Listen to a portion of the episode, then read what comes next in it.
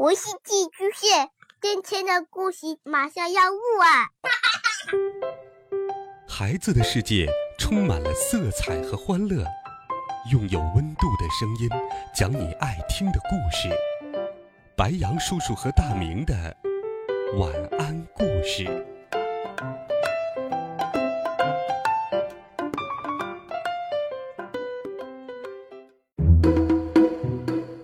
小朋友们、同学们，大家好，欢迎收听白杨叔叔讲故事。今天，白杨叔叔继续给小朋友们讲《西游记》的好听故事，一起来听《美猴王》系列丛书第二十四册《伏妖救群英》下。上一回我们讲到，孙悟空假扮唐僧。去面对妖怪变的道士。那道士对国王说：“要想治好国王的病，需要用唐僧的心来做药引。”说话间，那妖怪变的国丈便递了一把刀，到了唐僧的手里。假唐僧接刀在手，解开衣服，挺起胸膛，哗啦一声，心就从肚子里头。滚出了一堆来，吓得文官失色，武将身麻。假唐僧把心递出来给他们看，只见里面什么心都有，就是没有黑心。假唐僧收了法相，现出了本相来，对着昏君说道：“嘿，我师傅那是一片好心，只有你这国丈是黑心，正好做药引。你不信？”等我取他的心来给你看看。那妖怪变的国丈仔细一看，这哪还是唐僧啊，竟是五百年前大名鼎鼎的齐天大圣孙悟空。国丈连忙抽身，腾云而起。孙悟空翻出筋斗云，跳在了空中，喝道：“呆妖怪，哪里走？吃俺老孙一棒！”那国丈忙使拐杖招架。两个人一场好斗，杀的是满天雾气，城池暗，一国君臣魂魄飞。那妖精与孙悟空苦战二十多个回合，那拐杖抵不住金箍棒，只见虚晃一拐，化作一道寒光，落入了王宫内院，把那妖后带出了宫门，一起化作寒光就逃走了。孙悟空暗落云头，到了宫殿之内，文武百官和后宫妃子一起礼拜，感谢神僧。孙悟空见比丘国王不在，立即道：“别拜了，别拜了，快去找那昏君，别被妖后给拐跑了。”百官在后宫里找到了比丘国王，齐声启奏道：“陛下，幸亏神僧到此，辨明真假。”那国丈是个妖怪，已经逃跑了，美后也不见了。国王听了，到宝殿拜谢孙悟空，请唐僧师徒来见。变作悟空的三藏听见大徒弟在空中降妖，正吓得魂飞魄散，忽听有人叫道：“法师，比丘国王请您入朝。”唐长老没了办法。只好顶着一张猴脸，和八戒、沙僧一起上朝觐见。唐僧师徒三人随着众人来到了殿下，孙悟空忙转身下殿，迎着面对着师傅吹了一口仙气，呼，叫了一声，变。那唐僧立刻恢复了原身，倍感神清气爽。国王。亲自下殿相迎，师徒们都上殿来相见。孙悟空问：“陛下可知那妖怪来自哪里？等俺老孙去替你捉来，剪除后患。”国王说道：“三年前我曾问过，他说他住处在南边七十里外，柳林坡青华庄上。”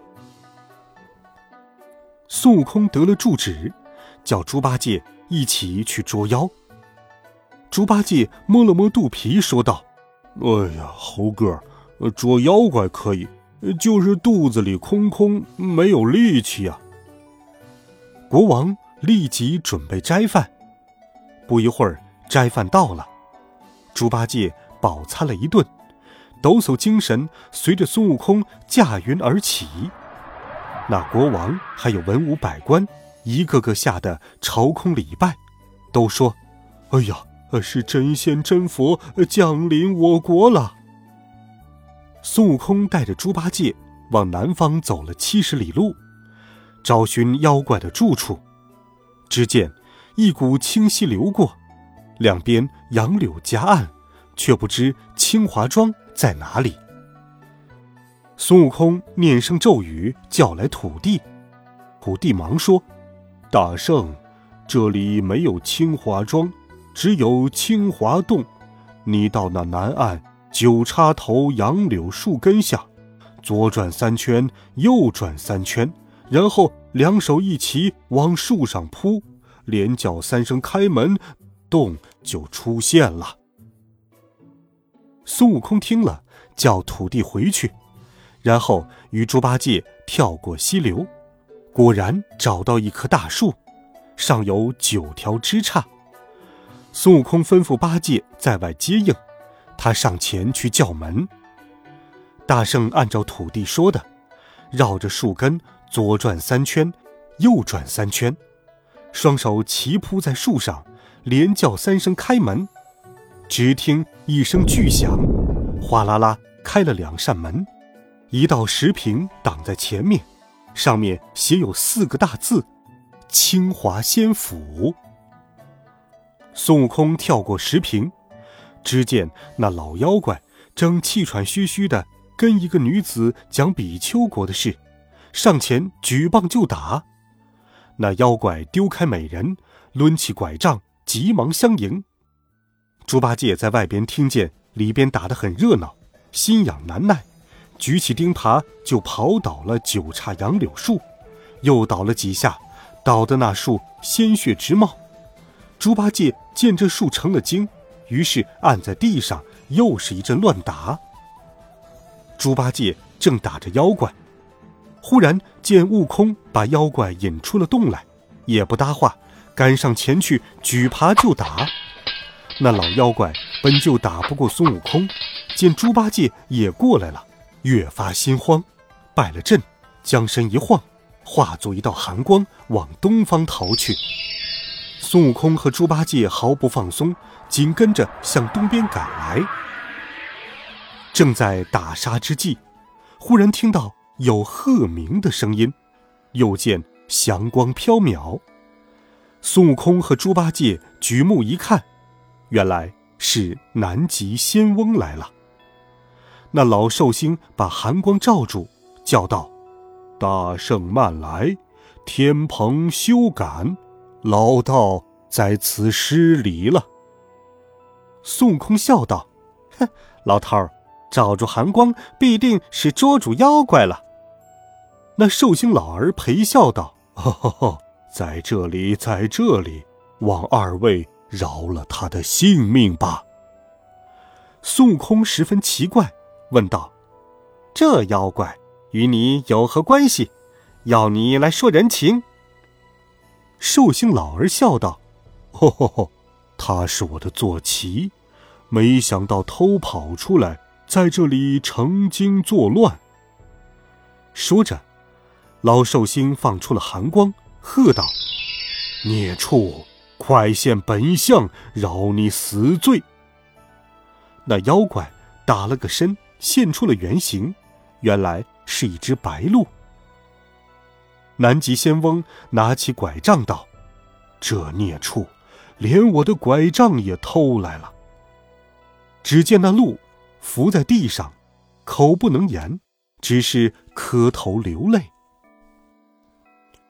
寿星谢了悟空，跨上白鹿就要走，孙悟空一把扯住道：“慢走，慢走，你先同我看看那个美人是个什么妖怪，再同我到比丘国见见那昏君。”寿星老儿点头答应。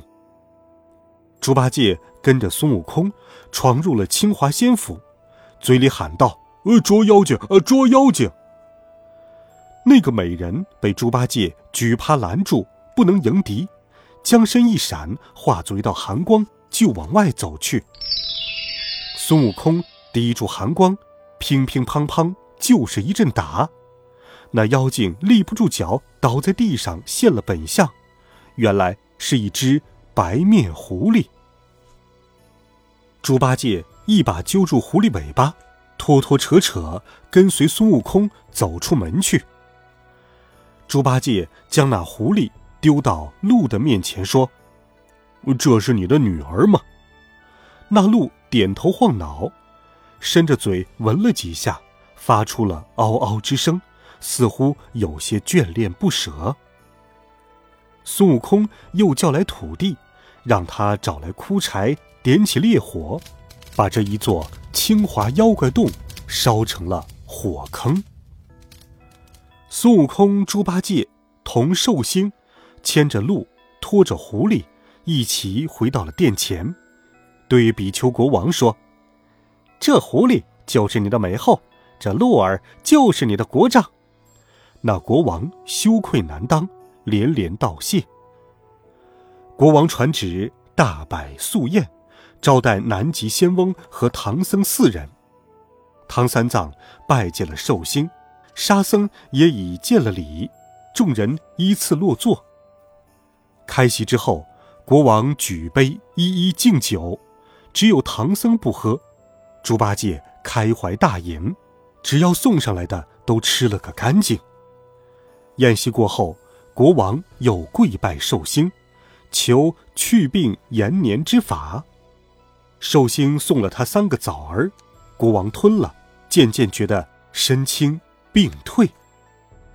猪八戒见了，叫道：“呃，老寿星，有枣也送我几个吃吃呗。”老寿星说道：“哈哈哈，这次没带，改天我送天蓬几斤。”说完，他对着白鹿喝了一声：“起！”然后飞跨背上，踏云而去。不久之后，唐僧告辞。国王拿出两盘散金银致谢，唐僧分文不受，国王亲自送他出了城。那满城的百姓都出来相送。忽然，半空中一阵风响，路两边落下一千一百一十一个鹅笼，内有小儿啼哭。只听城隍、帝和护法众神在空中高叫道：“我等得知。”大圣已降服妖怪，特将鹅龙小儿一一送回。孙悟空谢过众神，叫城里人家来认领小孩百姓们个个欢欢喜喜，跳的跳，笑的笑，抬着师徒四人一拥回城，家家设宴款待，户户送衣送鞋，国王也不能制止。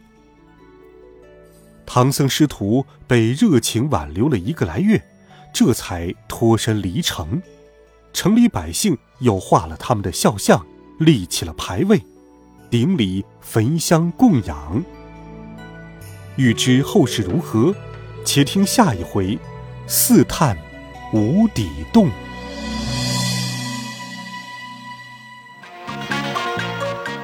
好了，孩子们。这一集好听的《西游记》的故事，白羊叔叔就给你讲到这里。温暖讲述，为爱发声。每天，白羊叔叔讲故事都会陪伴在你的身旁。我们明天见，晚安，好梦。